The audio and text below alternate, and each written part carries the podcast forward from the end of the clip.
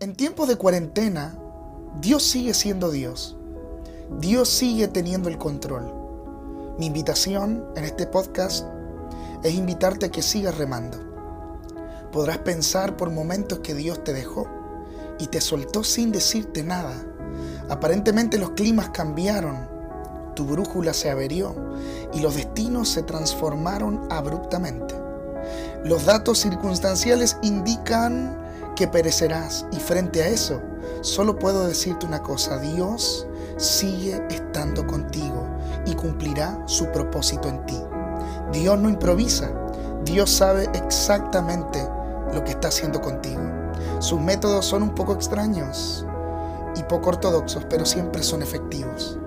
Él permitió los vientos tempestuosos que te embistieron para cambiar de dirección la vela de tu barco.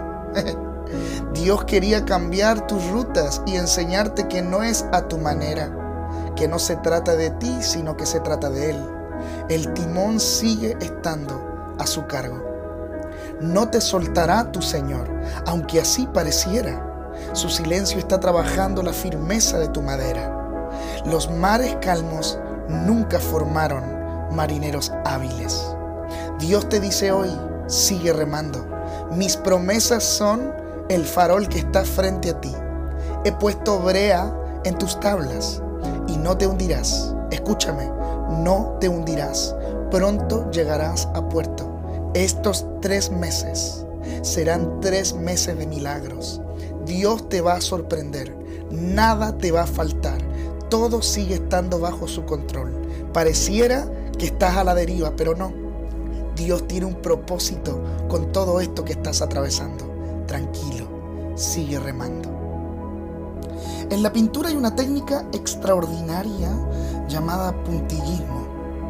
Mirada desde la perspectiva incorrecta es horrible, pero mirada desde la perspectiva correcta es increíble. Y podemos notar que cada puntito que hizo el pintor con su pincel fue parte de una bellísima obra de arte. Yo no sé en qué parte del paisaje Dios está contigo. Solo sé que los grises también son parte del dibujo y quizás hoy aún no logras ver desde la perspectiva correcta la obra extraordinaria que el cielo está pintando en ti. No sé en qué estado Dios tomó tu cuadro. Lo que sí sé con certeza es que Él es experto en tomar malas historias y darle buenos finales. Muy pronto, escúchame bien, muy pronto te darás cuenta que lo vivido te ayudó a bien. Cada aliento es un nuevo pincel en sus manos. El dolor pronto terminará. Antes que termine este año, nuevos colores de alegría Jesús pintará en ti. Él es el mejor artista de todos y ese artista está contigo y no te soltará. Recuerda bien, Dios es experto en tomar malas historias y darle buenos finales.